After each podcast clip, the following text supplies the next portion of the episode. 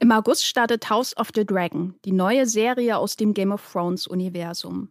Drei Jahre nach dem umstrittenen Finale von Staffel 8 kehren wir also zurück nach Westeros. Doch kann diese Serie überhaupt gelingen? Und was muss sie definitiv anders machen als das Original?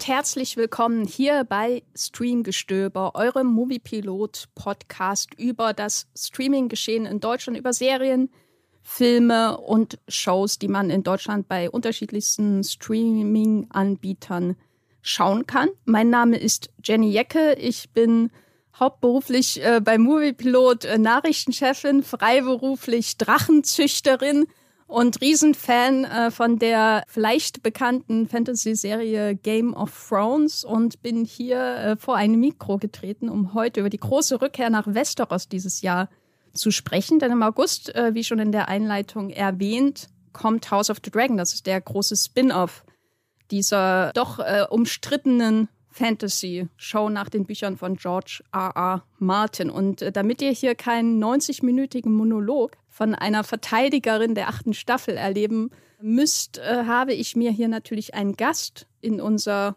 ja, Studio, kann man nicht mal sagen, Homeoffice geholt. Und zwar den Matthias Hopf. Matthias, hallo, wie geht's dir? Hallo, mir geht's gut. Wie geht's dir? Mir geht's gut, doch ich bin heiß äh, wieder äh, aufs Sprechen über Game of Thrones und ich bin auch generell heiß, weil ich habe hier alle Fenster meiner Wohnung zugemacht und gerade sehr heiß gebratene Teigtaschen gegessen und trinke heißen Tee gerade. Und ihr müsst mir euch vorstellen, wie ich gerade hier in Schweiß ausbreche. Wie sieht's bei dir aus? Ja, ich äh, bin, glaube ich, noch nicht so ganz in dieser Drachenhöhle, Hölle, je nachdem, angekommen. Aber äh, ich freue mich auch darauf, dass es endlich wieder große Fantasy-Kreaturen gibt, die Feuer speien. Also ja, ich steige mit ein. Und du magst Game of Thrones, oder? Trotz des Finales oder wegen des Finales? Also ja, ich mag Game of Thrones und ich glaube, ich gehöre auch zu der Gruppe, die Staffel 8 sehr stark verteidigt. Also ehrlich gesagt ist das eine meiner Lieblingsstaffeln. Ich weiß jetzt nicht, ob uns das schon gleich disqualifiziert äh, für diesen Podcast, aber ich befürchte, wir sind jetzt hier und reden darüber. Ähm, vielleicht so ganz kurz zur Einordnung. Meine absolute Lieblingsstaffel ist Staffel 4, weil ich finde, die hat so den das Beste von beiden Welten. So einerseits das, das kleinere, was noch am Anfang der Serie existierte, aber auch schon diesen Ausblick in dieses große Blockbuster-Epos, was Game of Thrones zum Ende dann geworden ist. Das ist so, so mein, mein, oder, oder das, worauf ich immer mein, mein, mein, meine Game of Thrones Bewertung eiche, wenn ich über die Serie spreche, nachdenke, schreibe, was auch immer. Das ist eine interessante Frage. Ich, äh, welche, welche ist meine Lieblingsstaffel? Ich würde wahrscheinlich sagen zwei, Okay, äh, ja. Weil, weil das die ist, wo ich mich wirklich in die Serie verliebt habe. Aber ich denke auch manchmal acht, weil das die ist, die ich am meisten wiedergeschaut habe. Aber liebe HörerInnen da draußen, ihr müsst keine Angst haben, wenn ihr die, die achte Staffel überhaupt nicht mögt und auch nie wieder was darüber hören äh, wollt. Das hier ist kein Podcast zur Verteidigung der achten Staffel, sondern wir tauchen in äh, den kommenden Minuten und vielleicht auch Stunden, Tagen, Wochen ein in, in die neue Serie und werden so ein bisschen auch ähm, darüber sprechen, was sie für Lehren aus äh, Game of Thrones und vor allem acht Staffeln Game of Thrones ziehen kann. Bevor wir uns aber äh, wieder nach Westeros begeben, habe ich ein paar Worte von unserem Sponsor für euch.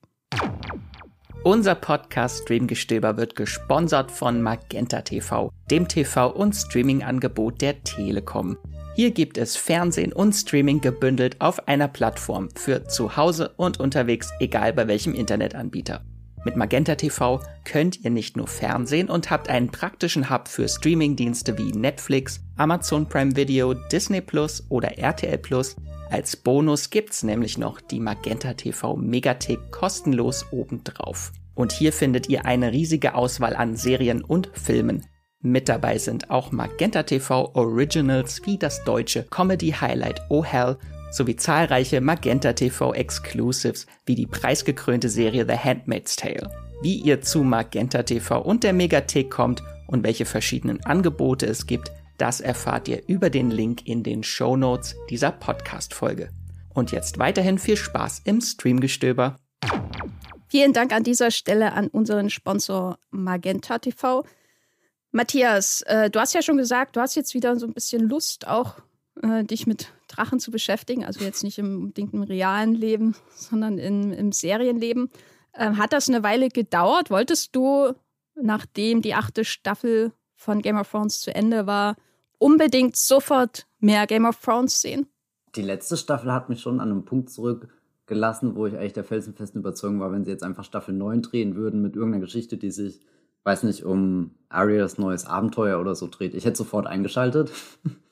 Andererseits war es auch sehr befriedigend, einfach die Gewissheit zu haben, dass diese acht Staffeln Game of Thrones existieren, dass es mal wieder eine abgeschlossene Geschichte ist, dass es auch eine relativ lange Serie ist, zumindest für aktuelle Verhältnisse, wo ja die meisten Sachen, die bei Netflix, Amazon und Co. laufen, ja schon nach äh, zwei, drei, vier Staffeln abgesetzt werden und dann, dann sitzt du mal da und schaust irgendwie die letzte Folge von irgendeiner dritten Staffel, die gleichzeitig auch schon das Finale ist, aber da geht dann nicht so eine große, lange Geschichte zu Ende. Und das war bei Game of Thrones wirklich ein zutiefst befriedigendes Gefühl, endlich am Ende dieser Reise angekommen zu sein. Und deswegen ist es mir auch gar nicht so schwer gefallen, dass dann erstmal eine Game of Thrones Pause eingetreten ist, zumal man ja sowieso noch über ganz viele Dinge diskutieren und reden konnte, die dann eben da passiert sind. Und ich meine, es wurde sehr viel diskutiert und geredet. Eigentlich, glaube ich, hat das Internet gar nicht aufgehört, darüber zu streiten, ob das jetzt großartig oder ganz furchtbar war. Aber als dann so langsam diese Setbilder wieder kamen, ich erinnere mich, dass ich da äh, eine News auf Movieblood geschrieben habe, wo man die Figuren wieder im Kostüm am Strand gesehen hat, so, schon so, so eine, so eine Targaryen-Perücke auf. Ich weiß nicht, also die Bilder sahen überhaupt nicht spektakulär aus, aber haben trotzdem irgendwie so 100% Game of Thrones für mich ausgestrahlt, wo ich inhaltlich dann sehr erleichtert war.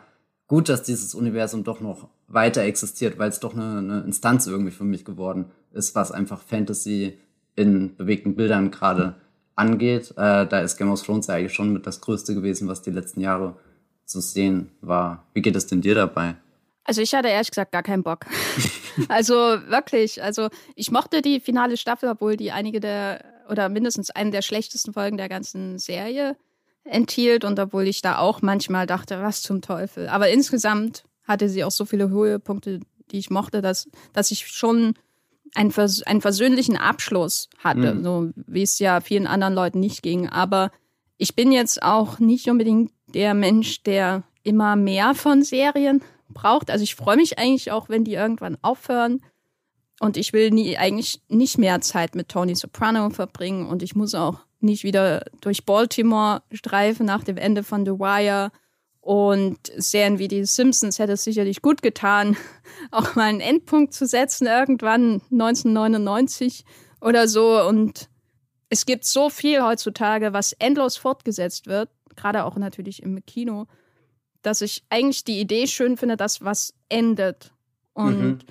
darüber hinaus kommt dann noch hinzu, dass diese ganzen Diskussionen online zum Ende von Game of Thrones mir wirklich sehr auf die Nerven gegangen sind. Und auch so ein bisschen die Freude an das Reden über Game of Thrones verleidet haben, was für mich immer ein großer Teil auch der Freude an Game of Thrones an sich war. So, weil immer wieder dann äh, so Superlative rausgeholt worden, wie, wie schlimm das alles ist. Und die beiden Macher, die wurden ja wirklich, also fast schon menschenfeindlich angegangen, auch von, von vielen Fans, so wie über die geschrieben wurde und wie ihnen die Schuld für alles zugeschoben wurde und so. Und das hat mich so angekotzt, dass ich echt nicht mehr Zeit mit diesem Fandom wahrscheinlich auch verbringen wollte. Und wenn eine neue Serie kommt, heißt es immer Zeit äh, verbringen mit dem Fandom auch irgendwie. Und ja, dann, dann kam Corona, dann zog die Zeit ins La äh, äh, äh Land, sagt man das? Die Land ins Zeit? Naja, wie auch immer. Die Land ins äh, Zeit. und und ähm, dann kam so ein Trailer nach dem anderen, Teaser und Trailer und die Perückenbilder vom Strand von den Targaryens haben mich jetzt nicht gelockt unbedingt. Die Targaryens sind nicht mein liebster Teil von Game of Thrones. Aber der Trailer, der letzte, der da kam, den könnt ihr euch auch in den äh, Show Notes äh, anschauen, beziehungsweise dort ist ein Link dahin äh, zu finden. Und wenn dann diese Musik wieder kommt und die, der Blick auf äh, Dragonstone, diesen Stammsitz der, der Targaryens, wo ja auch Danny dann landet in, in Game of Thrones, oder man sieht King's Landing und so, also nicht mal so sehr die Drachen, sondern einfach dieses Gefühl, ich bin wieder in diesen diesen heiligen Hallen, weißt du? Mhm, mhm, das, das hat mich dann schon ergriffen und seitdem habe ich auch ehrlich gesagt wirklich Lust auf House of the Dragon. Ich habe auch ein bisschen das Gefühl, weil du gerade äh, Tony Soprano angeschnitten hast. Ich meine, der hat ja wirklich ein grandioses Ende bekommen und da ist die Welt ja auch relativ klein. Also bei Sopranos bin ich überhaupt nicht böse, wenn da niemals eine Fortsetzung gedreht wird. Ehrlich gesagt hoffe ich das auch. Wenn bei Game of Thrones, da steckt halt schon immer eine Welt dahinter, die noch so eine Tiefe hat und dadurch, dass ja auch relativ schnell klar war, dass die nächste Serie bestimmt 200 Jahre davor oder danach oder wann auch immer spielt, dass auf alle Fälle so ein Abstand zu dieser Originalgeschichte in Anführungsstrichen, die wir jetzt da, oder die Hauptgeschichte, die wir jetzt äh, lange Zeit gesehen haben, da fiel das mir immer leicht irgendwie zu akzeptieren, okay, dieses Westeros ist halt eben riesig, hat eine Geschichte, die vor und zurückgeht, verschiedene Häuser, Länder und was auch immer. Also da bietet es sich eigentlich an, da, da mehr zu erforschen. Wo ich jetzt super neugierig bin, wenn du jetzt sagst, dieser, dieser Trailer hat deine Euphorie entfacht, wo würdest du ihn einordnen in deinem äh, äh, Power Ranking aller Game of Thrones Trailer? Also, na, also, also, er kann ja nie so gut sein wie ein Game of Thrones Trailer, weil das sind ja Game of Thrones Trailer. Also. Warum findest, findest du ihn besser als, als äh, die, die Game of Thrones Trailer, die wir so in den letzten Jahren bekommen haben? Ah, nee, ich glaub's auch nicht. Ich wollte eigentlich nur sagen, dass, dass vermutlich nie wieder irgendwas an den Staffel 3 Trailer drankommen wird, mm, weil das mm. ist für mhm. mich so der Inbegriff des Game of Thrones Trailers. Der fängt irgendwie ganz cool an und äh, also das war auch damals der Trailer, der mich in die Serie katapultiert hat, weil es gibt dann so eine Szene, wo die, die Drachen minimal größer sind und anfangen, um so ein Schiff rumzufliegen und dabei auch, glaube ich, so ein bisschen das Wasser streifen und das ist echt so ein, so ein Schlüsselmoment für mich gewesen, wo ich einfach gemerkt habe, okay, keine Ahnung, warum du zwei Staffeln lang gewartet hast, diese Serie zu schauen. Jetzt wird es höchste Eisenbahn. Und eigentlich bin ich ganz froh, dass der ähm, House of the Dragon Trailer gleich im, im allerersten Trailer, also dass da einfach schon so, so Bilder drin sind, die mich direkt hinein katapultieren, in die Welt hineinziehen. Und, und es fühlt sich auch wieder ein bisschen frisch an. Also obwohl es ja Orte sind, die wir kennen, weiß nicht, hatte der bei mir auch so ein, so ein frische Gefühl von, das ist jetzt eine neue Ära in die wir eintauchen können. Vielleicht ein bisschen ein anderer Farbstich, wer weiß. Ja, die neue Ära, das, das Gefühl kam bei mir auch auf, weil er sehr selbstsicher einfach auch voranschreitet, so in wie er uns die Figuren von Latz wirft. Ne? Es ist jetzt nicht so, ihr mögt Tyrion, hier ist sein Großneffe. Oder sowas in der Art, sondern äh, wenn man sich hinterher mal durchliest, wie die Besetzung aussieht, dann fällt einem ja auf, aha, da gibt es eine jüngere und eine ältere Version von zwei sehr, sehr wichtigen weiblichen Figuren, die man im Trailer auch sieht, aber da wird einem das nicht erklärt, sondern man sieht die einfach und es geht sehr stark so um die Atmosphäre und nicht so sehr um die Story, so außer dieses allgemeine Thema, ähm, Männer wollen nicht, dass Frauen Macht haben und tun alles dagegen, dass sie irgendwie Thronfolgerinnen werden können. So, das ja, das zieht sich ja durch den Trailer. Also das ist alles sehr so, wir oder mit dem Gefühl geschnitten, wir müssen uns nicht für irgendwas rechtfertigen, was wir hier machen. Wir müssen uns nicht anbietern bei euch, mhm. außer vielleicht durch so Drachenshots oder so, sondern wir erzählen jetzt unsere Story, weil, weil die gehört erzählt. Also sehr selbstsicherer, sehr HBO-Trailer, würde ich einfach mal sagen, weil HBO das ja irgendwie dafür bekannt ist, ne? dass die, eine Serie kommt aus dem Nichts, ist so mein klassisches HBO-Feeling und du guckst es und denkst, die musste schon immer so existieren. Während bei Netflix das ist so, du schaust, eine Serie kommt aus dem Nichts und dann denkst du, ja, der Algorithmus hat das aus diesen, diesen Gründen irgendwie ähm, erklärt, dass diese Serie gemacht werden muss. Und jetzt ist sie da. Ich finde dieses, äh, dieses, dieses Selbstverständnis, was der Trailer transportiert, auch so im Vergleich zu anderen großen Franchises, interessant, wo egal was für eine abgefahrene Marvel-Geschichte kommt, der Moment, glaube ich, über den die meisten Menschen im Trailer reden würden, ist halt der Auftritt von der und der Figur oder so. Und das hat halt Game of Thrones überhaupt nicht so. Am ehesten vielleicht noch die Orte, die du siehst, aber selbst die sind ja jetzt, keine Ahnung, nicht vergleichbar mit, weiß nicht, irgendeinem Superheld, irgendeiner Superheldin, die in einem Marvel-Trailer auftaucht, sondern einfach, keine Ahnung, neue Figuren an den Kopf geklatscht und die, die, in denen brodelt was. Die wollen Macht, die wollen sich gegenseitig irgendwie hintergehen und äh, du bist sofort irgendwie angefixt, um herauszufinden, ja, wird sie es auf den Thron schaffen oder nicht? Ja, die haben auch gleich so ein Charisma, das sie ausstrahlen. Das fand, fand, ich sehr schön. Also ich wollte gleich wissen, schafft es die blonde Person oder die blonde Person auf den Thron? Und wenn ich schon äh, die blonden Personen erwähne, der Titel House of the Dragon sagt natürlich, wo es lang geht. Es geht um Targaryens. Und die Targaryens kennen wir ja durch Daenerys Targaryen aus Game of Thrones vor allem. Das war ja quasi die letzte Targaryen, ähm, falls ihr nicht so stark im Stoff steht. Im Grunde spielt Game of Thrones ja ungefähr 20, 30 Jahre so nach dem Fall der Targaryens und Danny ist ja dann in der Wüste und kommt dann und versucht wieder ihren Thronanspruch durchzusetzen und deswegen geht am Ende alles in Flammen auf. So, das waren acht Staffeln Game of Thrones in Kürze. Und ähm, das Interessante an House of the Dragon ist, dass die Serie jetzt quasi 200 Jahre zurückspringt in eine Zeit, als die Targaryens auf der Höhe ihrer Macht waren. Sie haben die Herrschaft über Westeros nach einer Invasion geschafft. Sie haben ihr Herrschaftshaus etabliert die anderen, wie man auch im Trailer schön sieht, das sind ja die Starks und die Baratheons, die knien vor ihnen. Das ist das von den Targaryens, wovon, oder das ist das Bild der Targaryens, von dem Danny quasi geträumt hat, wieder zu diesem alten Glanz zurückzukehren. Und äh, ich erkläre mal die Handlung in, warte, einem Satz. nee, zwei Sätze. Und zwar, wie gesagt, spielt 200 Jahre vor Game of Thrones.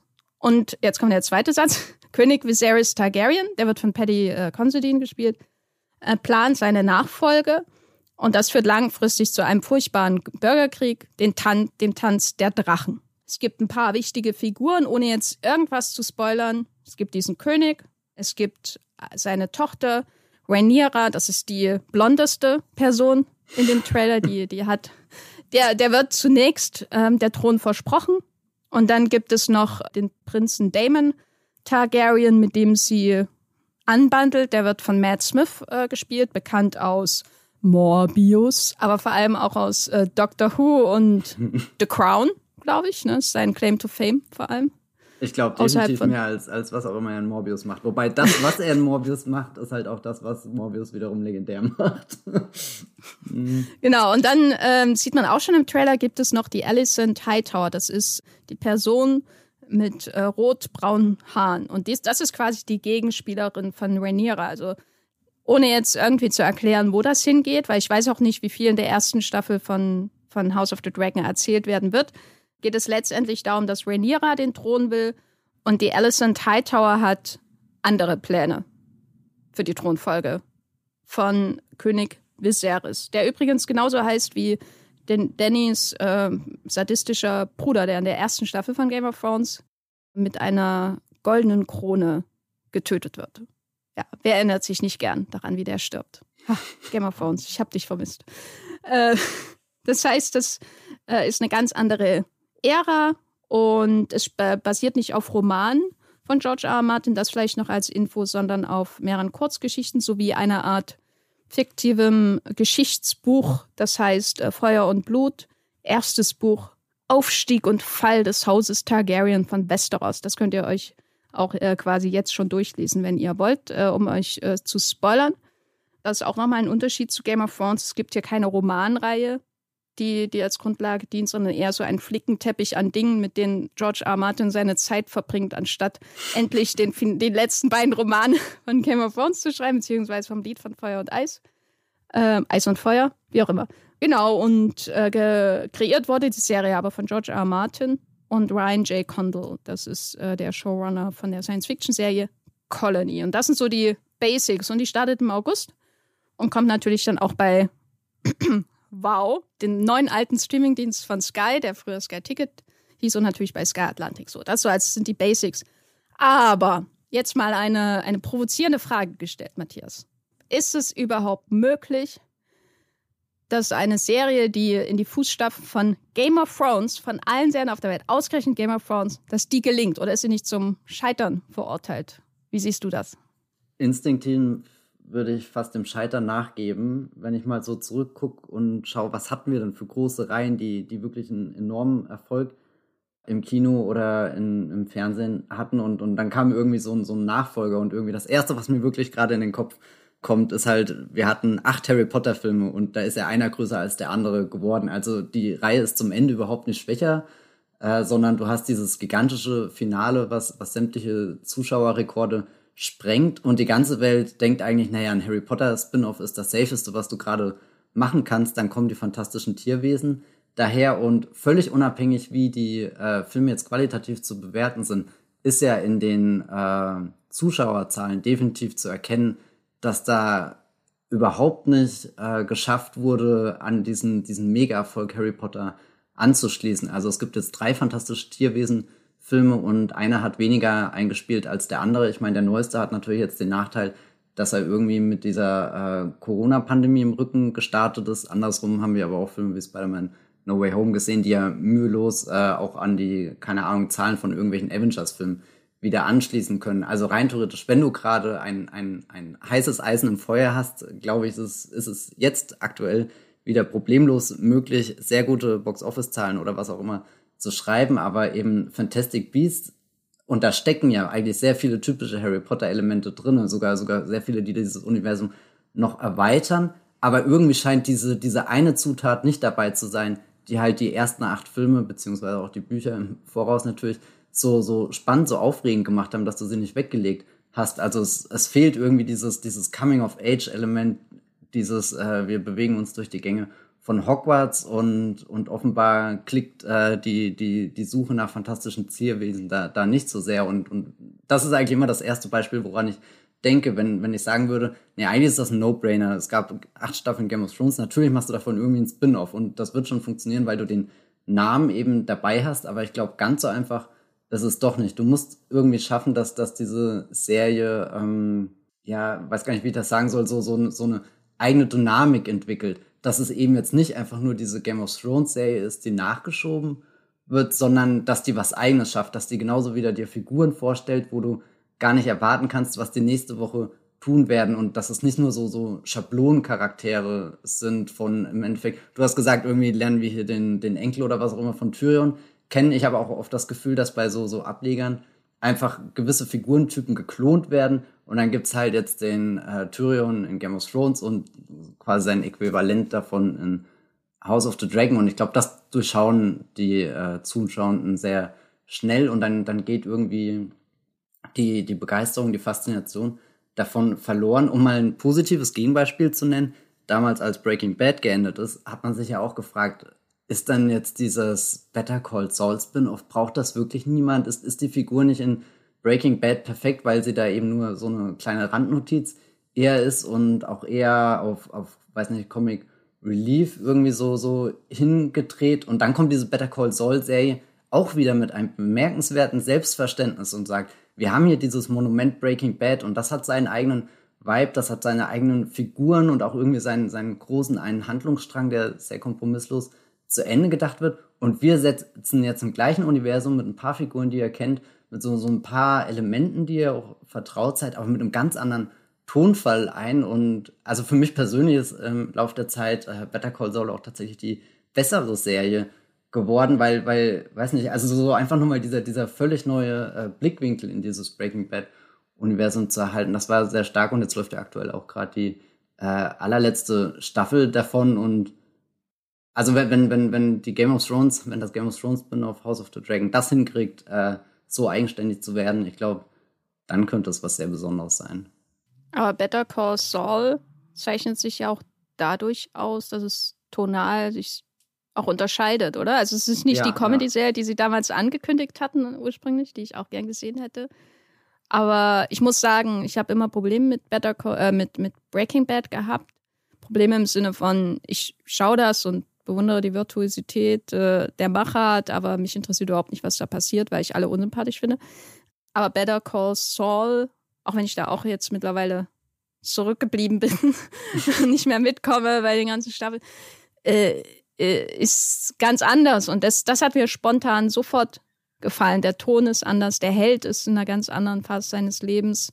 Und wenn man jetzt aber sich die Story von House of the Dragon anguckt, da würde ich ja spontan sagen, ein Bürgerkrieg in Westeros, sehr kreativ. Mhm. Das haben wir ja noch nie gesehen. Ja, ja, ja. Weil bei ein was, was, ähm, was du erwähnt, erwähnt hast, diese, diese ähm, Tendenz, da auch so zum Beispiel Kopien oder Schablonen zu verwenden, ähm, fand ich zum Beispiel bei den Hobbit-Reihen interessant, als da dieser, die Hobbit-Reihe sind ja im Grunde ähnlich. Mhm. Äh, also ein spätes, späte Weiterführung, auch wenn es natürlich die Vorgeschichte ist, genau wie bei Harry Potter. Äh, aber da hat man ja diesen Thorin. Der, der so ein bisschen der Aragorn war, gell? Ja, und das ist dann so bizarr, das anzuschauen, wie so ein Zwerg dann zum, im Grunde nicht mehr zu unterscheiden ist, auch von, von einem Menschen wie, wie Aragorn, nur damit man irgendwie so diese Déjà-vu-Effekte beim Publikum erzielt. So, hier habt ihr was zum Wiedererkennen. Ja, ja, das ist immer noch dasselbe, nur, nur eine andere Geschichte. Das finde ich immer so mühsam. Da habe ich schon ein bisschen Angst, dass House of the Dragon das vielleicht auch macht. Aber hast du überhaupt solche Ängste ähm, das bezüglich House of the Dragon? Da der Abstand ja größer ist und sie, ja, weiß nicht, äh, an sich ja so, so hier dieser, dieser Tanz der Drachen, das ist ja schon so ein feststehender Begriff und ich glaube, wenn, wenn da zumindest so, so, so eine Grundlage existiert, die, die schon was Eigenes ist, dann fällt es denen vielleicht leichter. Andersrum, der Hobbit hatte auch eine sehr populäre Grundlage, ja. die dann aber auch sehr, sehr aufgeblasen wurde. Ich habe auch ein bisschen das Gefühl, weil du jetzt gerade schon Thorin hier erwähnt hast, es gab ja dann auch noch diese äh, Luke Evans-Figur, diesen, diesen Bogenschützen oder was das war. Und dann gab es noch Legolas und ich gucke jedes Mal die Filme und denke immer, das ist doch eigentlich eine Figur. Also eine richtig gut Geschichte, äh, richtig gut geschriebene Geschichte, glaube ich, könnte das alles von, von einer Figur verkörpert werden. Und dann hast du nicht noch das Problem, dass du dir zusätzlich für jeden dieser 13 Zwerge irgendwie was eigenes ausdenken musst. Und äh, keine Ahnung. Also ich weiß nicht, ich habe da jetzt auch, weil wir davor gesprochen haben, dieser Trailer kommt mit einem Selbstverständnis daher. Das beruhigt mich schon schon sehr, dass ich, dass ich eben nicht das Gefühl habe, sie, sie versuchen einfach nur zu kopieren, zu übertragen. Ich meine, sie werden natürlich wieder diesen typischen Game of Thrones Appeal, glaube ich, versuchen mit reinzubringen von, naja, es wird so ein paar Gewaltspitzen geben und äh, Inzest ist natürlich nach wie vor ein Thema. Also so HBO ist, ja, HBO ist nach wie vor dran, äh, so, so immer kurz vor der Grenzüberschreitung, so mit den Erwartungen zu spielen. Wie weit gehen sie dieses Mal? Wie weit gehen diese Menschen? Wie verdorben sind die? Was machen sie für ihre Macht? Aber ich glaube, das ist, das ist jetzt völlig legitim, dieses Element zu kopieren, weil so funktioniert ja im Endeffekt äh, fast jede zweite große Dramaserie, also von, keine Ahnung, House of Cards bis äh, Sopranos, haben wir immer so Menschen, die kurz vor dem Abgrund stehen, die, die alle äh, im besten Fall Antihelden sind, im schlimmsten Fall einfach nur überhaupt nicht vertretbar und trotzdem kannst du irgendwie nicht weggucken. Oder ich habe jetzt hier auch mitgekriegt, dass äh, The Boys und Homelander schaue ich ja nicht, aber Homelander ist ja scheinbar auch so eine Figur, die du ja, hinter die kannst du dich nicht stellen und trotzdem hat sie so, ein, so eine hypnotisierende, äh, äh, weiß nicht, äh, Kraft einfach, die dich immer weiter in die Serie hineinzieht und, und da kann doch House of the Dragon schon, schon gute Variationen von diesen Figurentypen zu schaffen, ohne dass du eben dann durchschaust und merkst, okay, sie haben jetzt einfach Tyrion geklont. Also ich glaube, so, so ich würde mir wünschen, dass, dass so, so dieser, dieser Kern beibehalten bleibt. Es ist weiterhin eigentlich nur eine große Serie, in der es um, um äh, Intrigen geht, so irgendwie diese, diese politischen Umbrüche, ähm, die du erfährst, aber dass das Ensemble sich dann nicht eins zu eins übersetzen lässt auf die, äh, auf, keine Ahnung, den, den Figurencast, den wir in Game of Thrones schon gesehen haben. Ja, ich glaube, äh, ein Element so der Grundidee, das da helfen kann, ist, dass der Fokus auf die Targaryens verlegt wird. Und klar, Daenerys war eine der Hauptfiguren in Game of Thrones. Und du hattest aber noch viele andere. Ich glaube, bei House of the Dragon wirst du auch viele andere haben. Aber das, was Game of Thrones ja so ein bisschen ausgezeichnet hast, äh, war, hat, war ja, dass du diese unterschiedlichsten Häuser eher hast. Mhm. So. Du hast, also wenn man die erste Folge nochmal schaut, da hat man dann gleich die Vorstellung, wer sind die Starks, wer sind die Lannisters, wer sind die Baratheons und so weiter. Und so geht es dann weiter und man hat, man springt quasi in der ersten Folge schon von, von äh, King's Landing nach Winterfell und wieder zurück. So in der Art. Also man hat ein sehr großes Netz und ich, ich denke, House of the Dragon macht das irgendwann auch so, dass, äh, dass man dann im ganzen Land irgendwie Figuren hat, die relevant sind. Aber was ich irgendwie vielversprechend finde, ist, dass sie mein am wenigsten geliebtes Element der Originalserie nehmen und das unter das Mikroskop legen, weil, naja, ich meine, Jon Snow mochte ich noch weniger als Danny, aber mh, mm, ich bin ja zum Beispiel Lannister-Fan.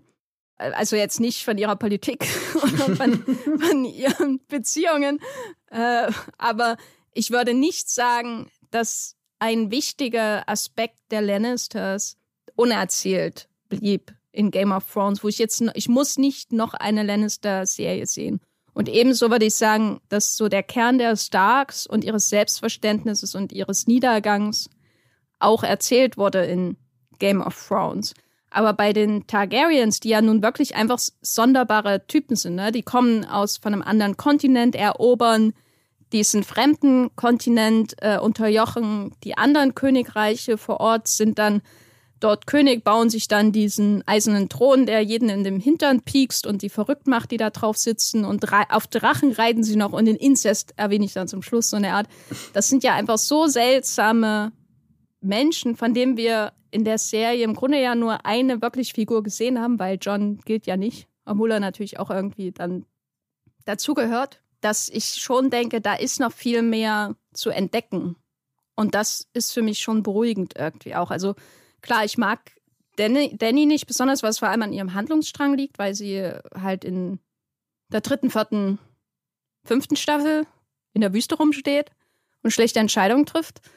Und dann ha habe ich jedes Mal gehofft, ach, wann kann ich jetzt wieder nach King's Landing, nach Winterfell, was weiß ich. Aber jetzt ist ja quasi ein ganz anderer Kontext für die Tags da. Und das finde ich schon faszinierend. Hast du dir denn, als du damals Game of Thrones äh, geschaut hast, ähm, erhofft noch mehr von dieser bizarren Dysfunctional Family der Targaryens zu sehen? Haben die bei dir Neugier gelockt, äh, geweckt, die du jetzt bei The House of the Dragon äh, irgendwie ähm, ja, erfüllen kannst? Hm, ich weiß gar nicht, ob es so sehr speziell um diese Familie Targaryen ging, aber auf alle Fälle dieser, dieser Aussichtspunkt mit, guck mal, da gab es eine andere Zeit, in der waren Drachen selbstverständlich. Und da muss ich irgendwie mal an diesen Einsatz aus Star Wars Episode 4 denken, wenn Obi-Wan einfach mal so droppt, hey Luke, ich habe mit deinem Vater in den Klonkriegen gekämpft.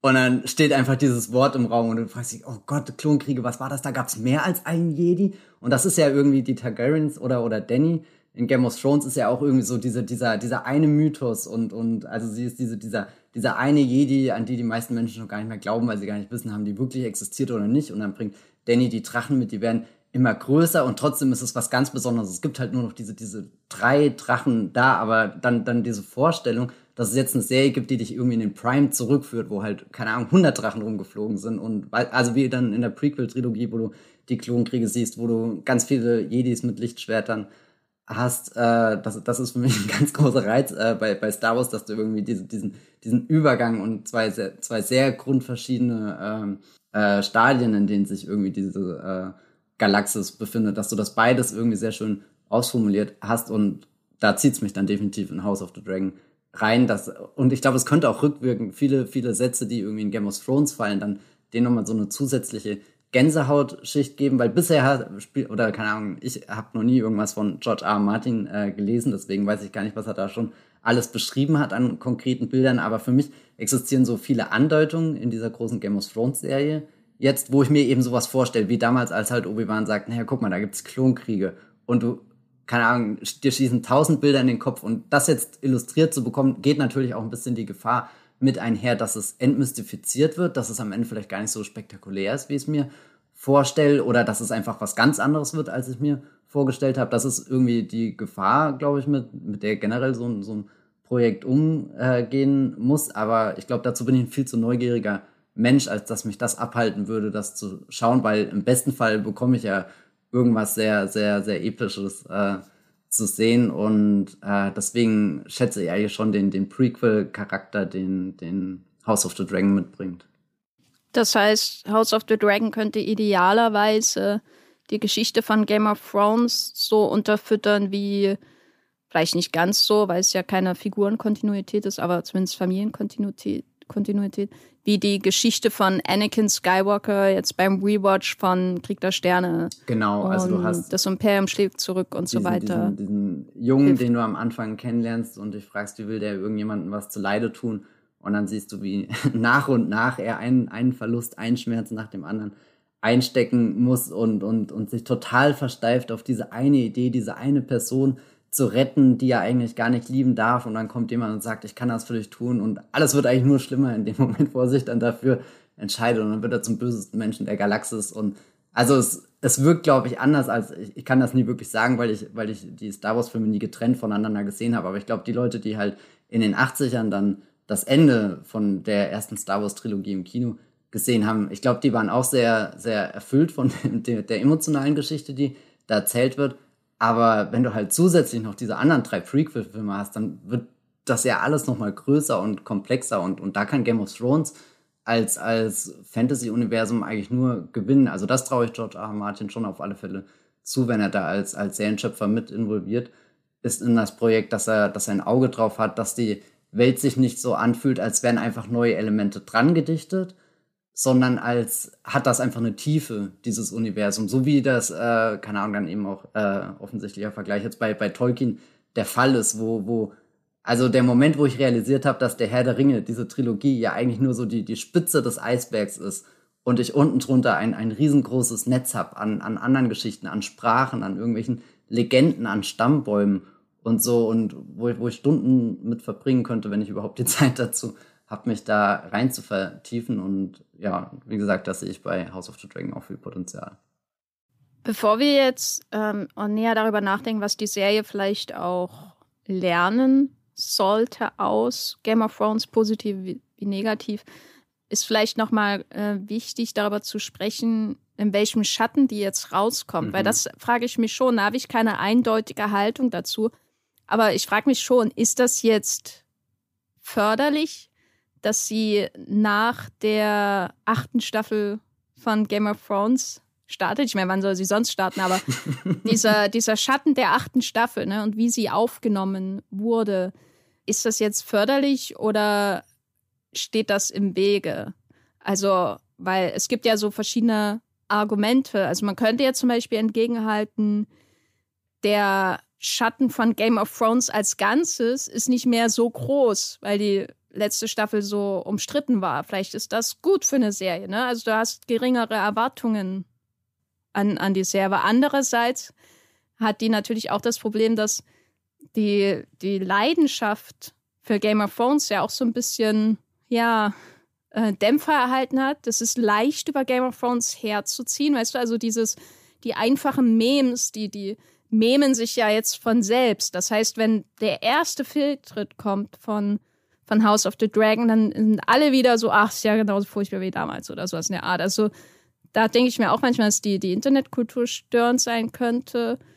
Aber andererseits könnte man auch sagen, ja, vielleicht ist es auch nee, schlecht, dass, dass die Wiederentdeckung oder das Schauen von House of the Dragon dazu führen wird, dass das Game of Thrones wieder nostalgisch positiver betrachtet wird. Und das könnte im Umkehrschluss äh, House of the Dragon schaden, wenn man sagen könnte, ja, früher war alles besser, ne, trotz allem. Ich sehe hauptsächlich negative Punkte, einen positiven habe ich ja genannt, ne? Game of Thrones, ist, da ist so ein bisschen der Lack ab, auch äh, nicht bei mir, also ich mag die Serie immer noch, habe enorme Erwartungen, aber wie, wie siehst du das? Eher positiv oder eher negativ und warum?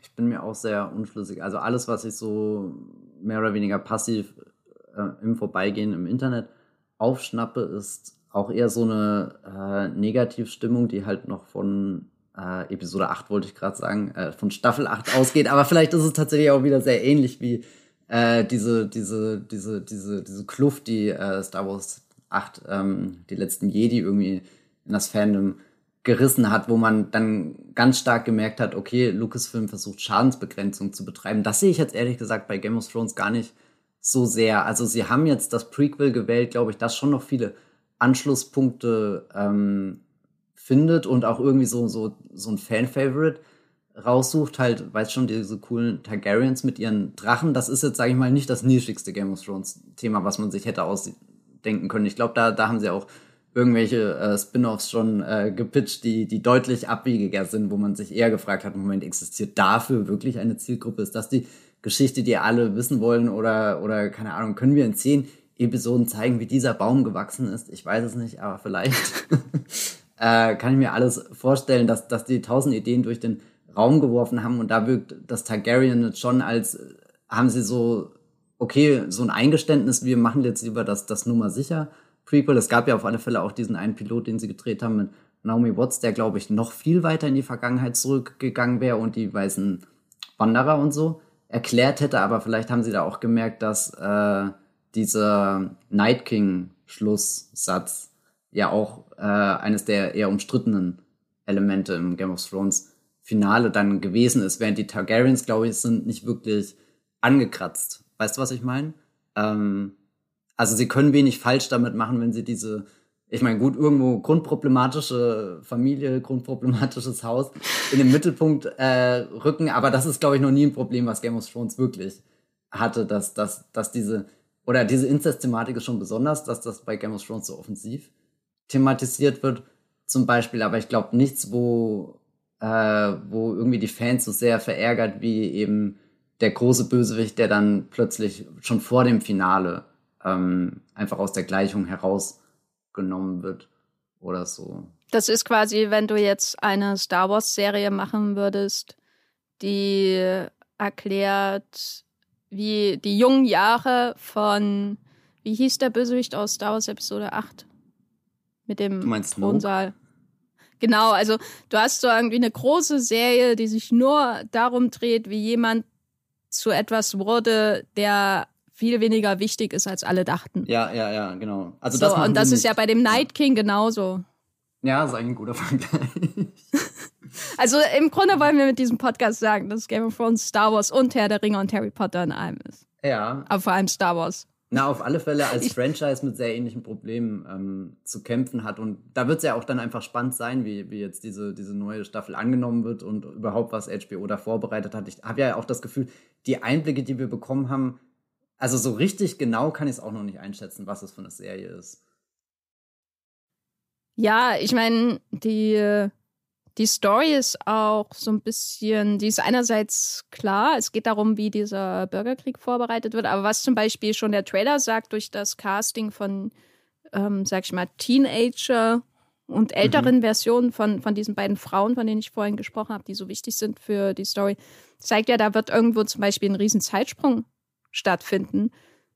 Ich weiß nicht wann, ich weiß nicht wo, aber das ist ja was, was wir so in, innerhalb einer Staffel von Game of Thrones auch noch nicht hatten in dieser Form, dass wir jetzt eine Folge schauen und in der nächsten sind sie alle zehn Jahre älter oder so. Also da, da ist auf jeden Fall schon ein Bruch mit der Konvention, ähm, würde ich sagen, in Arbeit. Soweit man das Bruch mit Konvention nennen kann, Game of Thrones Konvention, aber auf jeden Fall. Da bin ich auch sehr gespannt ähm, wie das wird, weil ich habe neulich noch mal die ersten drei Folgen von Game of Thrones geschaut und war doch fasziniert, wie perfekt das alles ist. So, also wenn ich jetzt irgendwie in, in eine Universität gehen müsste und jemanden lehren müsste in einer Vorlesung mit vielen Bildern von Brüsten, Drachen und Blut, äh, wie man einen Pilot schreibt für eine große Fantasy-Serie, dann ist der Pilot also die erste Folge von Game of Thrones, glaube ich, keine schlechte Wahl, sondern ideal, weil die, die ist so schlau, ne? Ähm, so, so schlau, einfach weil sie unglaublich viele Figuren und ähm, Schauplätze und natürlich Story-Elemente und dann natürlich noch ähm, Vergangenheit oder Backstory von Figuren, also zum Beispiel zwischen Ned Stark und Robert Baratheon und so alles andeutet innerhalb kürzester Zeit, ohne dass man das Gefühl hat, die hetzt da durch und äh, ist überfordert, was bei vielen Piloten so ist, gerade bei Network-Serien zum Beispiel, aber auch bei, bei anderen Serien zum Beispiel. Also da habe ich oft das Gefühl, ähm, ich schätze da jetzt durch und, und habe so eine Checkliste, damit ich eine ungefähre Vorstellung davon habe. Was sind die wichtigsten Sachen dieser Serie? Jetzt weiß ich Bescheid, jetzt habe ich mein, mein Handbuch für die Serie. Und in einer zweiten, dritten, vierten Folge geht es dann richtig los. Und ja, dann beginnt die Serie eigentlich erst. Also bei Dramaserien ist es schon häufig so. Und Game of Thrones macht es einfach perfekt. Und ich dachte mir aber auch, als ich das wieder geschaut habe, kann House of the Dragon das jetzt kopieren? Kann, kann man überhaupt heute noch so einen Piloten machen? Kann man heute einen Piloten machen in einer Game, mit einer Game of Thrones Serie, wo, wo keine Schlacht vorkommt, wo kein Drache vorkommt, wird natürlich sicher vorkommen, das sind Targaryens. Aber weißt du, also, weil die erste mhm. Staffel von Game of Thrones ja auch hat, die fängt an mit diesen Eiszombies, also den White Walkern, die hat diesen Prolog aus den Büchern. Und dann verschwinden die äh, mehr oder weniger aus der Serie, außer vielleicht eine kurze Episode. Und dann am Ende hast du irgendwie so Babydrachen in, in der letzten Folge, wenn Danny da aus dem Feuer kommt. Und wenn man das heute schaut, denkt man, ist das überhaupt das Game of Thrones? Ist das Game of Thrones? Ne? Die reden ja nur, das sind keine Schlachten, das sind keine Drachen.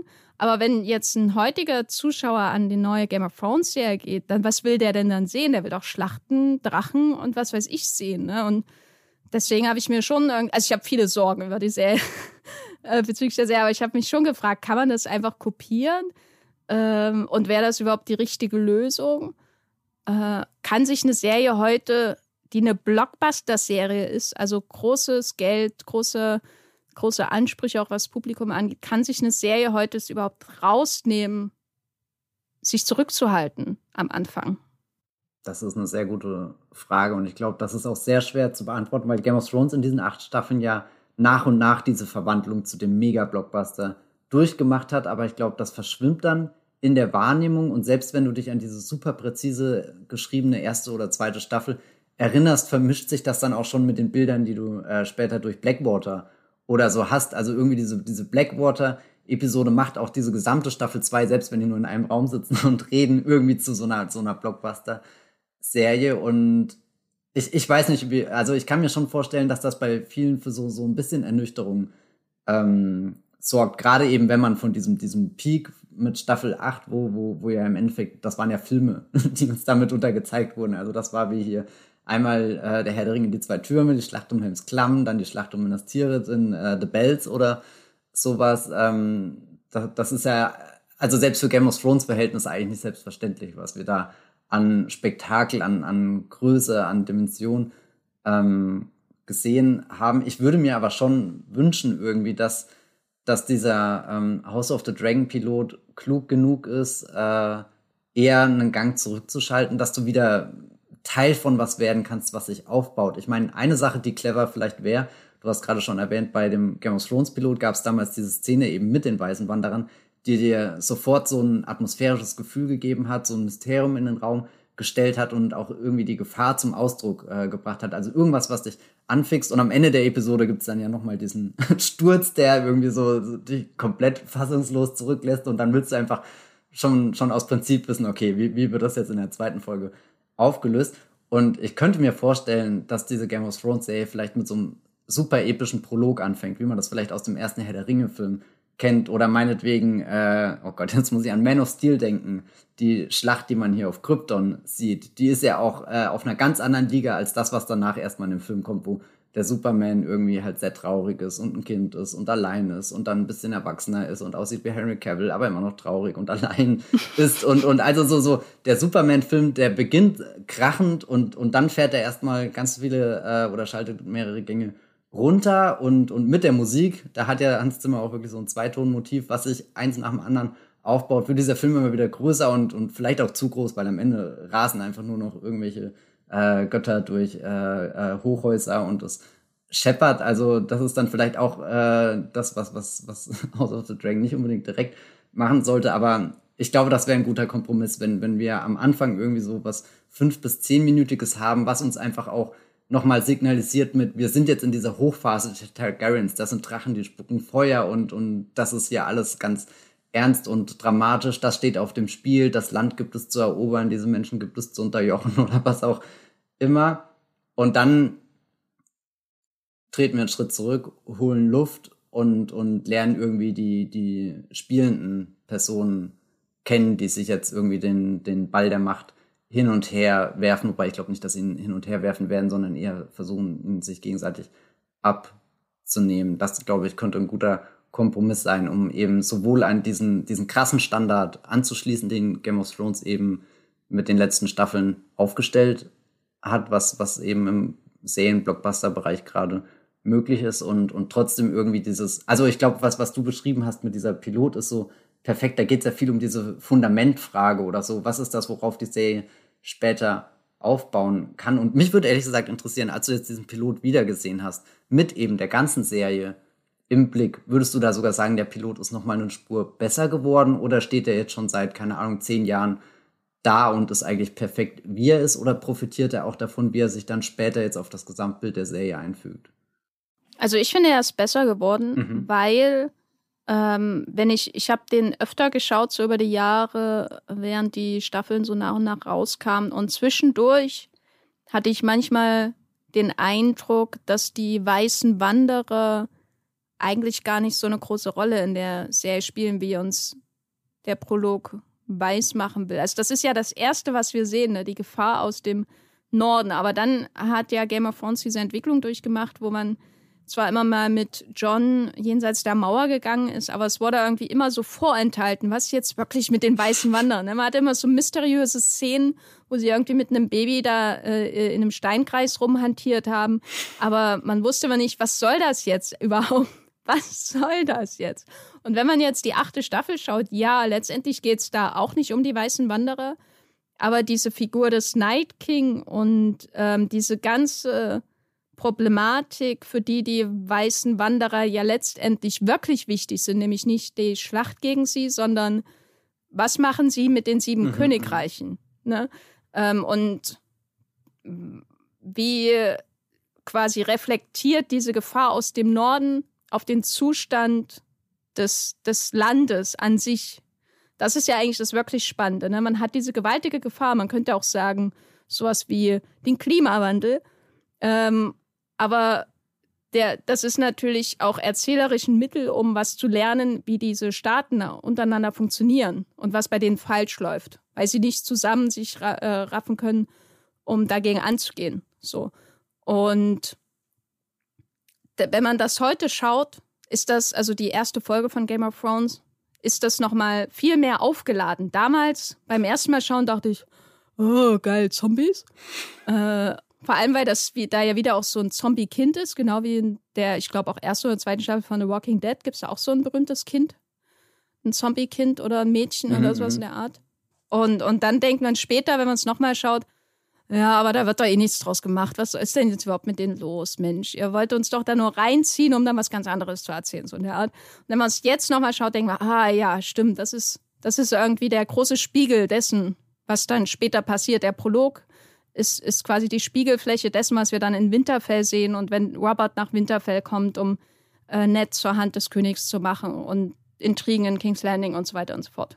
Und das macht es auf jeden Fall besser. Ja, darüber habe ich noch gar nicht so genau hm. nachgedacht. Ja. Ist denn, also der Game of Thrones Pilot ähm, hat ja die, hat ja sehr viele Sympathien für die Stark-Familie.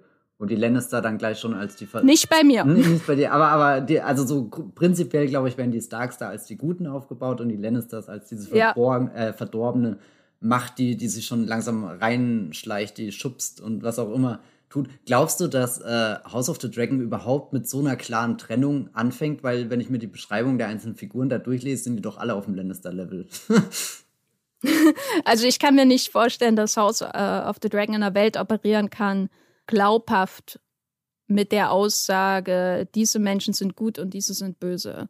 Also, weil auch wenn man heute den Prolog äh, oder auch wenn man heute die erste Folge oder die ersten drei Folgen von Game of Thrones schaut, da fällt ja auch vor allem auf, wie, wie herzlos die Mutter gegenüber Jon Snow ist, weil es nicht ihr, ihr Sohn ist, wie dumm nett ist. Ich meine, es ist mir damals auch schon aufgefallen. Aber vielen fällt das ja nicht auf. Und äh, wie also da, also die Starks wirken nicht mehr so, so heldenhaft, mhm. wie vielleicht beim ersten Mal schauen, wo man so, so händeringend eine Serie schaut und, und händeringend auf der Suche ist, mit wem schenke ich jetzt meine Sympathien.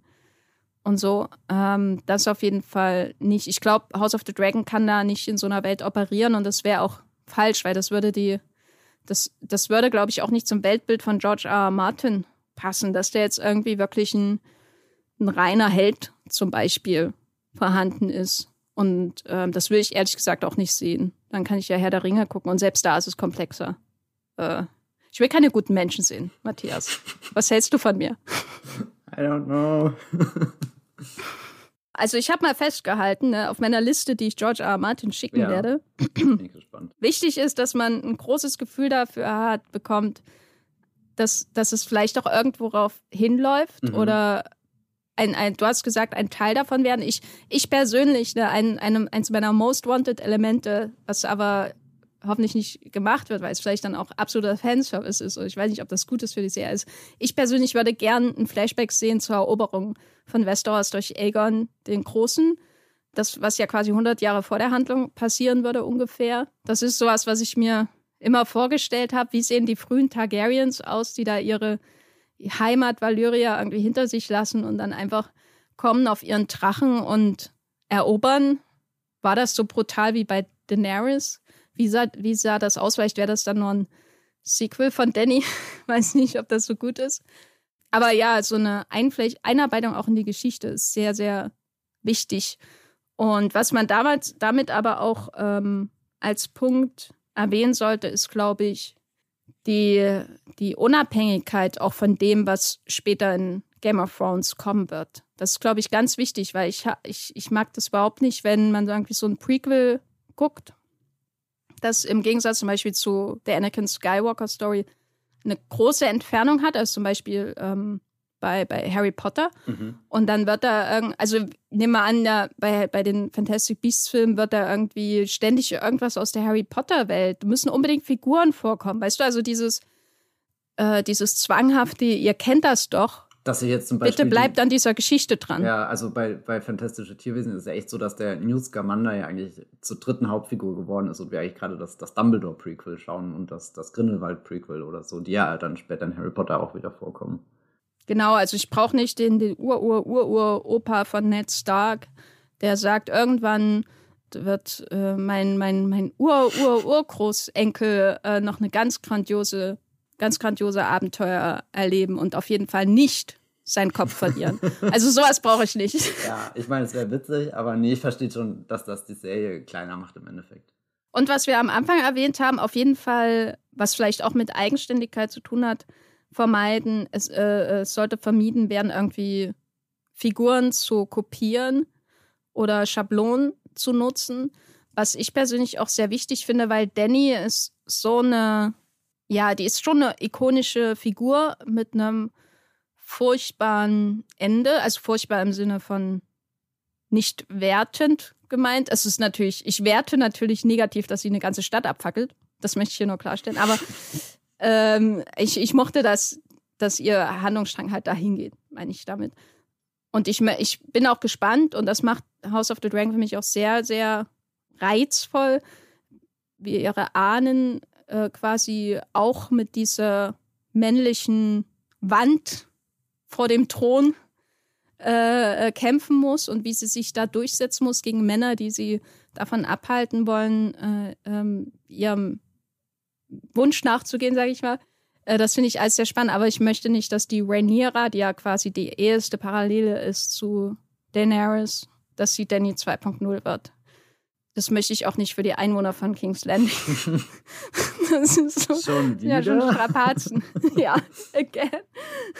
Ja, gibt es denn noch etwas, was, was du dir wünschst, was vielleicht House of the Dragon an positiven Elementen aus Game of Thrones mitnehmen sollte, wenn du so daran denkst, auch was Game of Thrones für dich so dann doch faszinierend gemacht hat, weil du ja, äh, glaube ich, auch nicht äh, der Fan der ersten Stunde warst. Nee, tatsächlich nicht. Aber ich würde mir auf alle Fälle wünschen, dass sie es schaffen, wieder mir so ein ganz großes Ensemble vorzusetzen, wo ich mich gar nicht entscheiden kann, welcher Figur ich gerade eigentlich wirklich am liebsten folge. Also, dass, wenn, wenn ich die großen Namen irgendwie abgehakt habe, dass dann immer noch irgendwo ein Littlefinger rumläuft, wo ich mir denke, ah, es ist unfassbar, was gerade in dieser Szene passiert ist. Und ich glaube, also das, glaube ich, wird generell so, so ein großes Kunststück von der Serie sein mit, äh, sie steht halt im Schatten von jetzt überlebensgroßen äh, Charakteren wie Danny und äh, Jon, Jon Snow und, und Tyrion. Also das sind ja, äh, ich glaube, wir haben doch auf Movieplot auch mal eine Umfrage gemacht, was so mit die beliebteste Serienfigur ist. Und da war ja Tyrion auch sehr weit äh, vorne mit dabei. Und also ich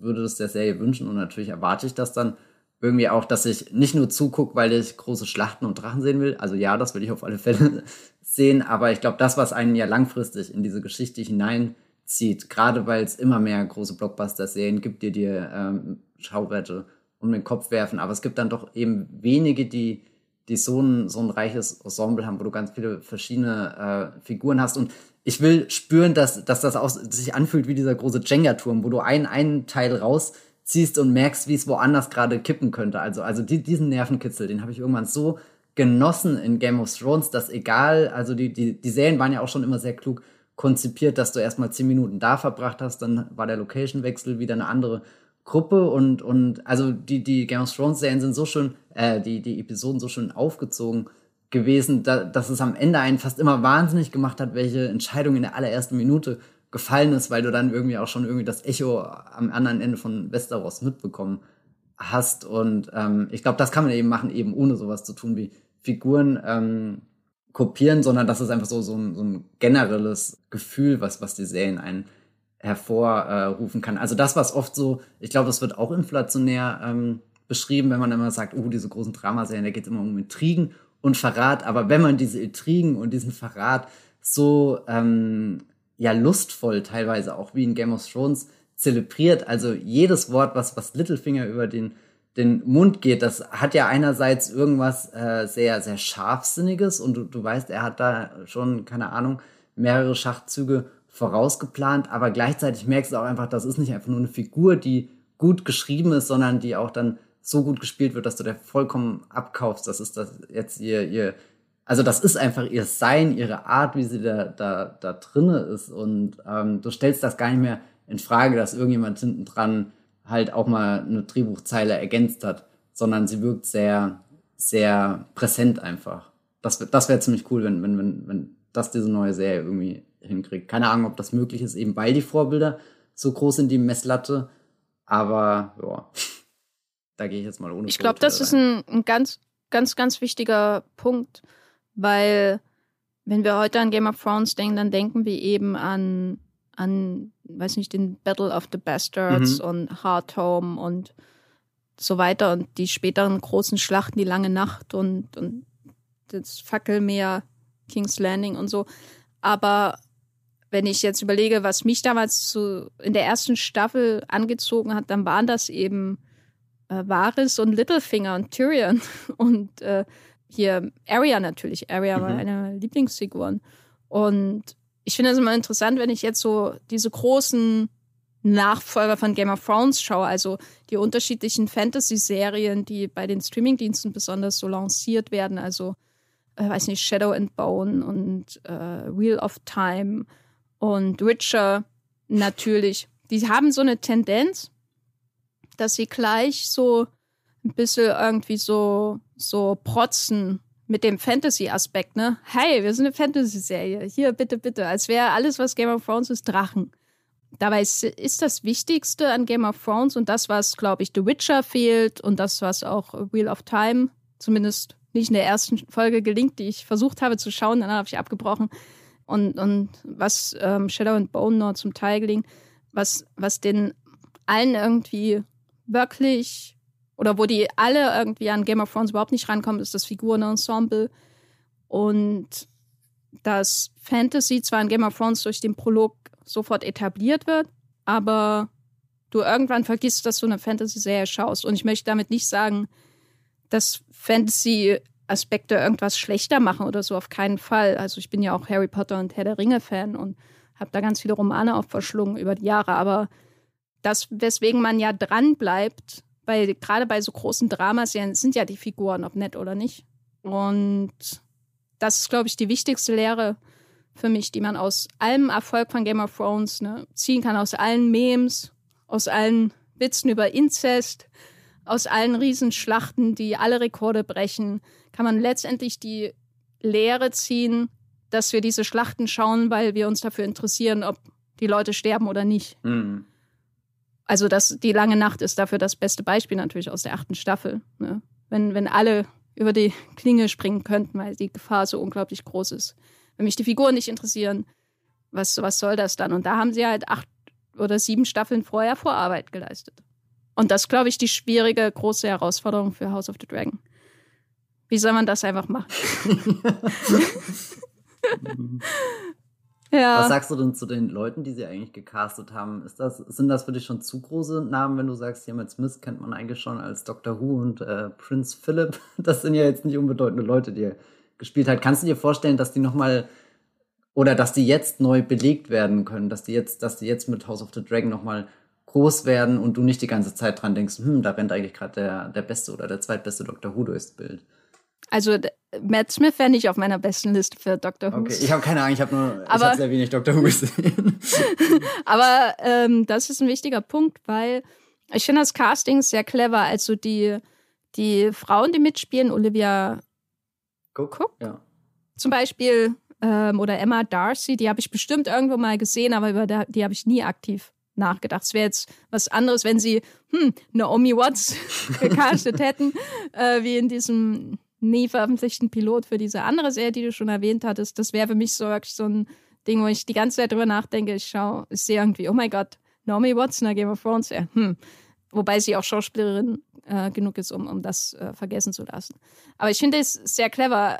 Die anderen in den, in den Nebenrollen, Reese Ifans spielt ja zum Beispiel auch mit und Patty Considine, die sind für mich so die Sean Bean Typen. Mhm. Da bin ich mir unsicher, ob sie sterben können oder nicht. Also auch äh, bevor Sean Bean äh, das, das Sterbemem wurde, war er ja ein Charakterdarsteller, wo du nicht drauf setzen konntest, dass er bis in alle Ewigkeiten äh, überlebt, aber wo du auch sofort irgendwie eine Vorstellung hast, was ist denn das für einer? Und deswegen bist du sofort dran bei Ned Stark, egal wie dumm seine Entscheidungen sind.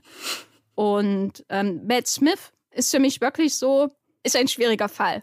Der ist auch irgendwie interessant als Casting, weil ich habe immer Probleme gehabt mit Matt Smith in in allem. also. Ich ähm, Morbius gesehen.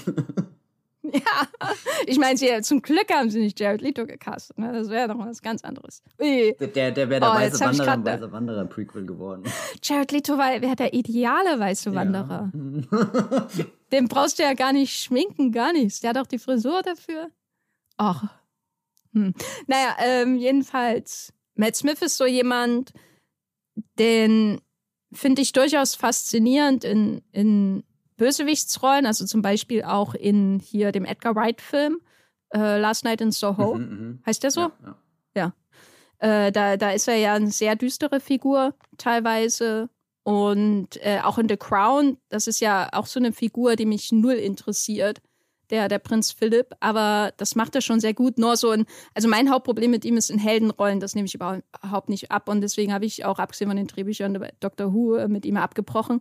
Da war aber auch der Moffat dran schuld, der, der Chef damals von Dr. Who. Mm, deswegen finde ich das sehr spannend, weil er hier, glaube ich, wieder eher in Last Night in Soho Richtung geht. Ähm, also nicht, dass er der Bösewicht wird, aber das sind ja alles zwiegespaltene, ähm, ambivalente Figuren höchstwahrscheinlich in House of the Dragon. Und da finde ich ihn schon interessant, weil er so undurchschaubar ist, oder? Wie, wie würdest du denn Matt Smith definieren? So, wenn du ihn siehst, der ist das ein Sympathietyp? Kannst du ihn dir als Targaryen vorstellen? Ich fand das auch ganz schwer, den lange Zeit einzuordnen und hatte dann auch mit The Crown so, glaube ich, die, die intensivste Begegnung mit ihm. Und da ist er mir auch von Episode zu Episode mehr ans Herz gewachsen, weil die Rolle einfach auch sehr gut geschrieben ist. Er spielt fantastisch mit Claire Foy zusammen und weiß nicht, deckt da auch ganz viele, also mal ist er ein bisschen antagonistisch in Episoden, mal ist er sehr bemitleidenswert in Episoden, manchmal hat er dann sogar seinen fast schon heldenhaften Moment, also da deckt er auch einfach eine ganze Bandbreite ab, weswegen ich dann nach The Crown irgendwie für mich beschlossen habe, okay, ich bin glaube ich kein Matt Smith Fan, aber es ist auf alle Fälle jemanden, da muss ich halt den Film oder die Serie gucken, um überhaupt ein Urteil zu bilden. Also er ist nicht so ein Schauspieler, wo ich von vornherein eben sagen kann, was er spielt. Und ich glaube, das kann für Game of Thrones oder halt jetzt eben House of the Dragon nur, nur zuträglich sein, wenn es dann eben darum geht, herauszufinden, wo stehen die Figuren wirklich, was sind ihre wahren Absichten. Und äh, den Last Night in Soho, den du schon erwähnt hast, da habe ich ihn auch geschaut und dachte, vielleicht ist auch das, wo er insgeheim in Hollywood gebrandet ist, wirklich diese richtig fiese Antagonistenrolle, jemand, der, der super geleckt aussieht, der durchläuft und eigentlich sagt dir instinktiv schon, alles, ähm, nee, mit dem nicht abhängen, aber irgendwie bist du dann genauso wie Anja Taylor-Joy und kommst nicht raus, du wirst da hineingezogen in den, den Strudel, den er veranstaltet. Und ich musste auch gerade dran denken, sie haben ihn ja damals auch für dieses Terminator-Reboot gecastet als, äh, glaube die, die oh Verkörperung oh von Skynet, aber letzten Endes ist das ja dann auch nochmal überholt worden und nie so weit gekommen, dass er, glaube ich, in dieser, dieser damals geplanten Trilogie, übrigens hier von Game of Thrones Regisseur Alan Taylor, äh, Terminator Genesis äh, war das, wo auch Emilia Clarke mitgespielt hat. Oh mein Gott. Alles, alles ergibt ja, ja Sinn ist, im, äh, im Streamgestimmt, aber man glaubt es nicht. Angst, ja, aber ähm, und dann gab es ja auch mal ganz hartnäckige Gerüchte, dass er irgendwie in Star Wars mitspielen könnte und eventuell sogar so eine Art jungen Palpatine. Da ist leider nie so richtig offiziell bestätigt, was das für eine Rolle gewesen wäre, aber ich glaube, wenn, wenn er in Hollywood gerade rumgereicht wird von irgendwelchen Casting- Agenturen dann schon immer mit dem Verweis besetzt ihn für die zwielichtigen Rollen. Und ich nehme an, jetzt House of the Dragon wird davon auch schon großen Gebrauch machen. Ich glaube, am interessantesten wird tatsächlich Olivia Cook, weil die habe ich eher als eine sehr, ähm, Gott, wie sage ich das? Sie spielt eher so sympathische Figuren. Also Figuren, wo du, wo du. Woher kennt man die? Äh, na, das erste, was mir jetzt wiederum einfällt, ist Thoroughbreds hier, dieser, äh, Gott, wie hieß der ähm, auf Deutsch? Äh, Vollblüter. Genau, äh, ja, äh, Vollblüter. Ich meine, auch wieder Anya Taylor Joy. Der, der Film ist sowieso ein bisschen sehr dissonant, was, was alles angeht. Also sehr, sehr unbehaglich. Das würde ich jetzt nicht als erste Referenz heranzählen, aber ich glaube, äh, Olivia Cook kennt man vor allem aus so viel gut Indie-Filmen oder viel sad Indie-Filmen wie hier Me, Earl and the Dying Girl. Dann war sie hier in Ready Player One von Steven Spielberg, hat sie die weibliche Hauptrolle gespielt. Artemis, ähm, in Sound of Metal war sie da neulich dabei mit äh, Riz Ahmed, dieser Amazon-Film über den Schlagzeuger, der nach und nach sein Gehör verliert. Und, und das sind eigentlich alles so, so Rollen, wo du sehr schnell auf ihrer Seite bist. Und deswegen finde ich es sehr spannend, weil alles, was ich bisher über ihre Game of Thrones Rolle jetzt gelesen habe, hört sich ja nicht so an, als ist sie in irgendeiner Art und Weise eine versöhnliche Persönlichkeit. Und ich glaube, da, da findet am ehesten das statt, dass, dass die, die, die Star-Persona, also das Image, was Olivia Cook als Schauspielerin gerade hat, am ehesten gegen die Figur gestellt wird. Und ich glaube, das, das könnte so einen, so einen ganz zusätzlichen Reiz einfach noch haben, völlig unabhängig davon, wie die Geschichte erzählt wird oder so, aber einfach jemanden zu sehen, der gegen seinen Typ irgendwie besetzt ist. Sie spielt ja auch wahrscheinlich eine intrigante Schlange. ja. Da freut mich auch drauf. Aber jetzt ist die Frage, äh, was sollte denn House of the Dragon anders machen als Game of Thrones? Ich glaube, das, was viele Fans sich wünschen, wäre ein Fahrplan bis zum Ende. das wäre wahrscheinlich ganz hilfreich. Ich meine, die, der Rahmen der Geschichte, den gibt es ja schon, in, den gibt es ja in diesem Feuer und Blut äh, äh, quasi Sachbuch von George R. R. Martin. Aber ja, ein, ein grundsätzliches Gerüst, so und so viele Staffeln wollen wir machen. Das wollen wir erzählen. Fände ich, glaube ich, auch ganz gut so, wenn man eine Multimillionen-Dollar-Serie hat. Äh, das war also bei allem, was ich an der finalen Staffel von Game of Thrones mag, ähm, hatte ich schon massive Probleme mit der Veränderung, vor allem vorher, also wo ab der, ab der zweiten Hälfte der fünften Staffel ähm, und dann vor allem auch in der sechsten, siebten, da wurde es ja immer deutlicher, dass, dass irgendwie die, die Storyfälle weggeschwommen sind und dann sehr viel überstürzt äh, gemacht wurde. Das heißt, man hat so einen plötzlichen Bruch auch in der Erzählweise. Und damit meine ich jetzt nicht mal so sehr, dass jetzt Spezialeffekte zum Beispiel ganz wichtig werden oder so, sondern auf einmal verändert sich das ganze Gefühl der Serie, weil alles sehr dumm wird für kurze Zeit und alles so tun, als wäre das normal. ähm, und das lag, glaube ich, daran, dass ihnen die Vorlage ähm, ausgegangen ist irgendwann bei den Romanen, weil die ja noch die Romanreihe vom Lied äh, von Eis und Feuer ja noch nicht fertiggestellt ist, weil George R. R. Martin Prequels produziert für HBO unter anderem. Deswegen wünsche ich mir das ja. Also einen, flexiblen Rahmen für die Serie. Das ist, glaube ich, die wichtigste Lehre, mit die man aus dem Original nehmen sollte, wenn es darum geht, was sollte House of the Dragon anders machen. Hast, hast du noch einen Punkt, was du dir wünschst, was die, die Serie anders machen sollte als Game of Thrones? Ich weiß, das wird schwer, aber es wäre schon zu begrüßen, wenn sie irgendwie einen, einen, eigenen Tonfall, einen eigenen Vibe irgendwie findet. Also, dass ich später ganz klar unterscheiden kann, so wie ich das gerade auch bei Breaking Bad und Better Call Saul machen kann, ohne dass die komplett auseinanderdriften, ohne dass ich das Gefühl habe, da arbeiten kreative Kräfte gegeneinander, versuchen sich voneinander zu distanzieren. Das könnte ja auch was sein, dass jetzt äh, die neue äh, Serie völlig entfremdet auf diese achte Staffel zurückblickt und sagt, nee, das ist nicht das Game of Thrones, aus dem wir hier vorgegangen sind. Wir sind das Game of Thrones von Staffel 1 und 2.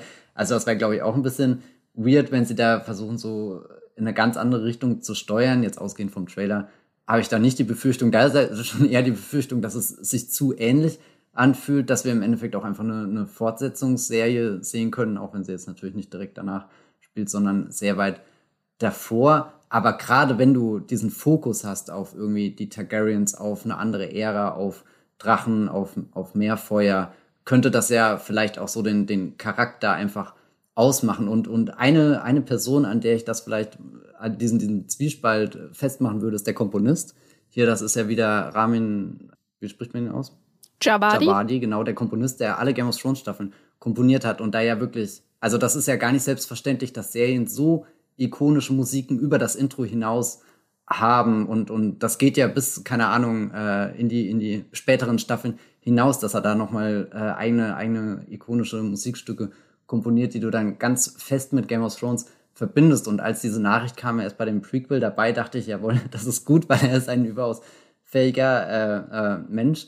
Aber es könnte halt auch dazu führen, dass, dass er sich nicht weit genug wegbewegen kann, um dem irgendwas Eigenes zu verleihen. Da würde ich jetzt nochmal ganz schnell rüber zu Star Wars schielen, weil die haben ja bei The Mandalorian Ludwig Göransson engagiert und das ist das erste Mal, dass so ein großes Star Wars Projekt von jemand anderen eben als John Williams komponiert wurde. Ich meine, gut, es gibt noch die Animationsserien, da sind auch andere Komponisten, aber die sind dann auch schon eher wieder in diesem typischen Star Wars Klang drinne, wenn Göransson kam halt her und hat gesagt, für diesen Mandalorian denke ich mir was ganz anderes aus. Instrumente, die habt ihr nun im Star Wars Universum gehört und das ist irgendwo schon mutig und gibt der Serie auch einen, einen sehr eigenen Charakter schon allein von wie die Musik unter den Folgen liegt, was die für einen Rhythmus mitbringt, was da so für andere Einflüsse drin sind, zum Beispiel irgendwelche ja, Western-Klänge, die auch so in Spiel das Lied vom Tod vorkommen könnten, während die anderen Star Wars-Filme sehr eben mit dem John Williams geprägten Sound zurechtkommen und das ja auch sehr hervorragend. Und da frage ich mich manchmal schon, ob das eine kluge Wahl war, ihn zu holen oder ob es jetzt im Endeffekt einfach nur so ein, so ein eben auch dieses, dieses Klonproblem. Also ich glaube, wir werden sehr viel über so ein Klonproblem reden, wenn, wenn House of the Dragon dann da, Die Klonkriege. Ja, oh Gott, die Klonkriege.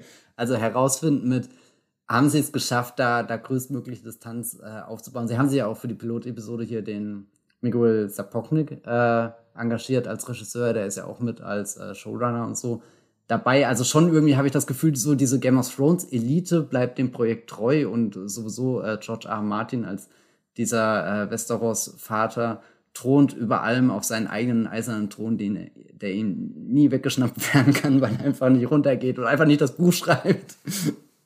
Also da, ich bin sehr gespannt. Ich würde mir wünschen, dass sie einen eigenen Tonfall trifft, aber ich stelle mich gerade eher so ein, dass sie, dass sie schon sehr linientreu ausfallen wird, was so die ganze Gestaltung angeht.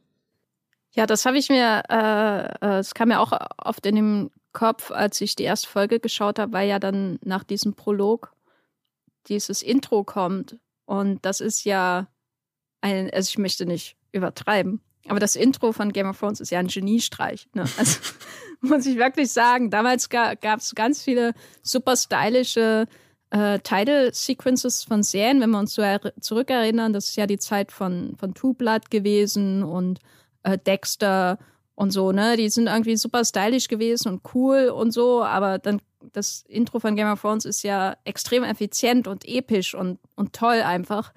Und dann habe ich mir gedacht, als ich das wieder gesehen habe, allein die Tweets über das Intro von House of the Dragon kann ich mir irgendwie schon vorstellen. Also, was ist, wenn sie es versuchen, dasselbe in grün zu machen? Was, was ist quasi das, das, auch das, das Game of Thrones Intro-Äquivalent zu diesem, diesem Trend, dass, wenn man irgendwie Franchise-Produkte aktuell guckt, Star Wars, oder, oder auch Star Trek, die machen das mittlerweile auch, dass da immer so dieses Intro von dem Franchise mhm. kommt, weißt du? Also dieses DC-Intro, das Marvel-Intro, das Star Wars-Intro und das Star Trek-Intro und so. Und was ist, wenn Game of Thrones jetzt den Vorspann dafür benutzt, so und dann sehen wir dasselbe nochmal in grün oder, oder gehen sie einen ganz anderen Weg, was ich natürlich hoffen würde. Aber ähm, ja, das ist schon ein wichtiger Punkt. Also sie versuchen sehr stark ästhetisch, glaube ich, auf eine Kontinuität zu setzen, deswegen die Regie und, und die Musik und ähm, so, das ganze Format ist halt ähnlich ähm, wie, wie damals noch. Der Trailer wirkt ja auch ein bisschen ähnlich. Sie benutzen ja auch ähnliche Sets. Das sieht alles wieder so aus wie damals sozusagen.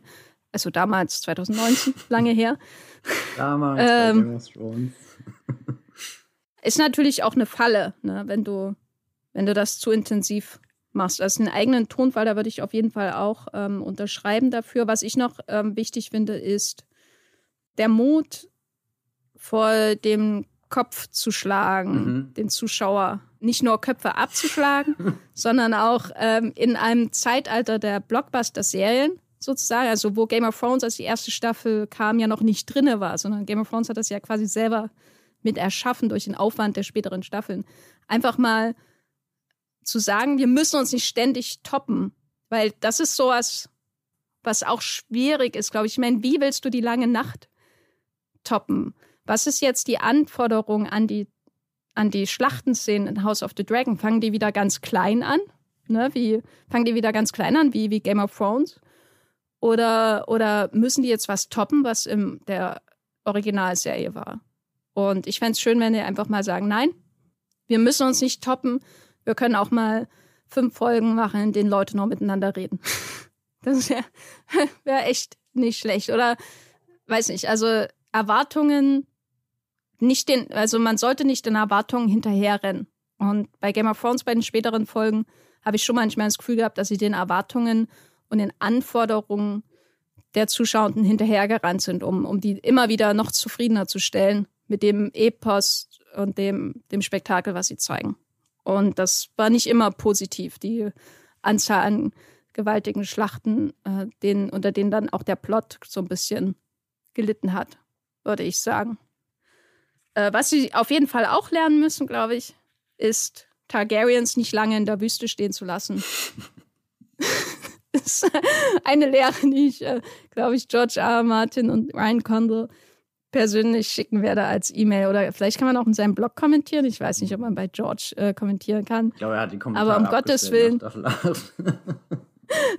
um Gottes Willen, ich will nie wieder sehen, wie ein Tag in der Wüste steht. Also wirklich, das haben wir da jetzt schon lange Ich stelle mir gerade die Szene vor, wie so ein Bote völlig erschöpft durch die Tore von King's Landing, äh, Landing reinläuft und sagt, Herr, in der Wüste hat sich schon wieder ein Targaryen verirrt. Bitte schickt einen Gefolgstrupp, um ihn abzuholen. Vor allem, weil wir ja auch schon so viel Sand in den ganzen Star Wars-Serien haben. Ja, ne? ich meine, Sand kann man schon viel mit erzählen, das sollte man nicht unterschätzen, aber. Ja, aber Wasser, Matthias. Ja. Hast du mal über Wasser Na, nachgedacht? Ich freue mich ja sehr auf den noch größten Kinofilm des Jahres und der sprudelt der über vor Wasser. Also ich glaube nach. Ist das Avatar oder Aquaman 2? nee, ich glaube Aquaman haben sie ja verschoben, der ist nicht mehr dieses Jahr. Insofern nach Avatar The Way of Water wird, wird Wasser, glaube ich, das, das neue Riesending im Kino. Wir werden quasi weggespült und Roland Emmerich sagt dann endlich The Day After Tomorrow 2. Oh, das ist doch dein heimlicher Wunsch. Ja, alles läuft auf The Day After Tomorrow 2. Keine Ahnung, ob das überhaupt Sinn ergibt, aber warum nicht? Gut, äh, das heißt, wir haben jetzt ganz viele Punkte auf unserer Liste, die ich auch äh, natürlich an äh, Warner Discovery Media, wie auch immer die Firma jetzt heißt, schicken werde. Und äh, ich werde Ryan Condells E-Mail zuspammen mit unseren Tipps, wie man eine richtig gute Dramaserie schreibt. ähm, ich hoffe, wir haben euch jetzt ein bisschen Lust auf äh, House of the Dragon gemacht. Matthias, zum Abschluss, um äh, wieder eine positive Note einzubringen. Gibt es denn etwas an House of the Dragon, worauf du dich richtig freust? Und das kann klein äh, wie, wie eine Mücke sein und äh, groß wie eine gewaltige Drachenschlacht. Ich habe Angst, dass ich jetzt allem widerspreche, was ich davor in diesem Podcast gesagt habe. Aber ich würde mir, wenn ich an House of the Dragon denke, ist oft das erste Bild, was mir in den Kopf schießt, diese Apocalypse Now Folge, glaube ich, die in der sechsten, siebten Staffel war, wo Jamie Lannister durch die Flammen auf diesen Drachen zureitet. Und ich will nicht exakt das sehen, aber ich will das spüren, was ich in diesem Moment gespürt habe, nämlich, dass ich Jamie Lannister sehr lange Zeit gefolgt habe und mich oft gefragt habe, warum hat er sich A noch nicht früher die Haare geschnitten und B, was ist überhaupt dieser Appeal von der Figur? Also ich fand ihn lange Zeit, dachte ich, es ergibt 100% Sinn, dass er in dieser Serie ist. Ich mag auch Nikolai Costa-Waldau in dieser Rolle, aber ich weiß nicht, wäre nie für ihn in die Bresche gesprungen und in dem Moment, wo er da geritten hat, wo du kurz die Zeitlupe hast, wo, wo weiß nicht, also da habe ich das Gefühl, da hat Game of Thrones einmal komplett alles ausgeschöpft, was sich in sechs Staffeln angestaut hat und ich habe richtig gemerkt, wie in meinem Kopf so die Zahnräder klick, klick, klick, klick, klick, klick, klick gemacht haben, irgendwie, wo ich sechs Jahre lang einen Stau hatte und diesen Durchbruch nicht geschafft habe. Und das war einfach, also so, so ein purer Gänsehautmoment, wo du gemerkt hast, eine Serie, die sich die Zeit nimmt, was aufzubauen und dann anfängt, das auszuschöpfen, das, das kann einfach so ein starkes Gefühl sein von wirklich, du hast diese Geschichte erlebt. Und wenn ich diesen Moment einmal, das muss noch nicht in der ersten Staffel von House of the Dragon sein, aber wenn, wenn ich sowas nochmal in, in diesem Ausmaß, diese Gänsehaut erfahren kann, das wäre schon, schon mega geil. okay. Ähm, ja, ich weiß nicht, ob meins mega geil ist, aber das ist sowas, woran ich öfter denke, wo ich noch nie drüber nachgedacht habe. Und zwar freue ich mich sehr darauf, Harren, Harrenhal äh, zu sehen. Das ist diese gewaltige Burg, die man als Ruine, ich glaube, in der zweiten Staffel von Game of Thrones sieht. Falls ihr, falls ihr euch erinnert, da gibt es so Szenen, wo mhm. Arya und Tyron miteinander sprechen, weil sie sich verkleidet hat, als würde sie da irgendwie arbeiten in, in dieser Burg. Und das ist aber nur noch eine Ruine, es sind nur noch so schwarze Stümpfe, so habe ich das irgendwie in Erinnerung, weiß nicht, ob es wirklich so aussieht, wo die, wo die Lannisters ich glaube, Leute foltern und was halt Lannister Sachen, Leute so machen. machen. Äh, und, und die Frage ist ja, wie wurde Harrenhal zu einer Ruine? Und das Schöne an House of the Dragon ist, in vielfacher Hinsicht, aber zum Beispiel auch anhand von Harrenhal, dass man in dieser Serie hoffentlich oder dass man in dieser Serie sieht, wie, wie ruinierte Dinge einmal auf ihrem Peak aussahen, als sie perfekt waren, so wie das Haus, äh, Haus Targaryen zum Beispiel. Äh, und das betrifft auch Harrenhal. Da werden wir die großen Hallen sehen und äh, wenn die Serie verlängert wird um viele, viele Staffeln, werden wir ausgehend von Feuer und Blut, der Aufstieg und Fall des Hauses Targaryen von George R. R. Martin, werden wir auch sehen, warum Harrenhal zu einer Ruine wurde.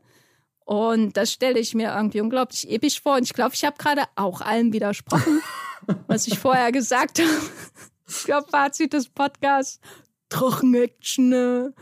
Ähm, ja. Ich, ich finde, das, das muss man aber auch. Es gibt viel zu wenig richtig geile Drachen, oder? Also da, da, da, da rennt Game of Thrones bei mir schon irgendwie offene Türen ein. Hm. Ja, auf jeden Fall. Also, ähm, das ist auch was, wofür die Serie viel zu wenig gefeiert wird, glaube ich, dass, dass die Drachen, die schon immer cool waren, aber unterrepräsentiert oder schlecht repräsentiert in Filmen als, als Bevölkerungsgruppe, dass sie das äh, äh, sehr cool gemacht haben. Vor allem, dass sie gefährlich sind und trotzdem Charakter haben. Das hm. finde ich immer schön. Es sind nicht nur irgendwelche Biester, uns aber auch nicht süß wie, wie in Dragonheart. Also ich glaube, was ihr mitnehmt aus dem Podcast, Drachen. Wir wollen Drachen sehen. Falls ihr weitere Fragen zu House of the Dragon habt, dann findet ihr detaillierte Informationen zur Besetzung und so weiter auch in den äh, Show Notes. Da sind ein paar Artikel verlinkt zur Serie. Und hier nochmal als Hinweis, dass House of the Dragon bereits am 22. August startet, auch in Deutschland. Da könnt ihr das dann äh, bei Wow äh, sehen. Das ist hier, wie gesagt, der, was mal Sky-Ticket war von Sky. Ich kann, ich kann mich noch nicht dran gewöhnen, das auszusprechen. Und ich nehme mal an, es wird auch wieder einen Staffelpass geben bei Amazon. Ich weiß nicht genau, es war ja bei Game of Thrones auf jeden Fall auch so. Aber ja, da werden wir euch bei Movieplot natürlich auf dem Laufenden halten. Und es werden wieder zehn Folgen von der ersten Staffel. Also am 22. August ist es soweit, dann müsst ihr euer Ticket nach Westeros lösen. Und ich ähm, bin schon dabei, da anzusparen, um mir das zu kaufen äh, und meinen Drachen, meine Drachenzucht äh, voranzutreiben und kann euch zwischendurch auf jeden Fall noch dafür danken, liebe Fans und Hörerinnen von Streamgestöber, dass ihr diesem Podcast zuhört, weil äh, wir machen das ja hier eigentlich nur für euch. Wobei ich auch gerne so in meiner Freizeit vor einem Schrank stehe und schwitze und in ein Mikro rede. Ähm, wenn ihr Streamgestöber unterstützen wollt, dann geht das ganz einfach. Ihr müsst eigentlich nur diesen Podcast hier abonnieren. Das geht äh, bei ähm, normalen Google-Diensten zum Beispiel. Äh, es geht bei äh, Podcast Addict, Apple Podcasts, Spotify.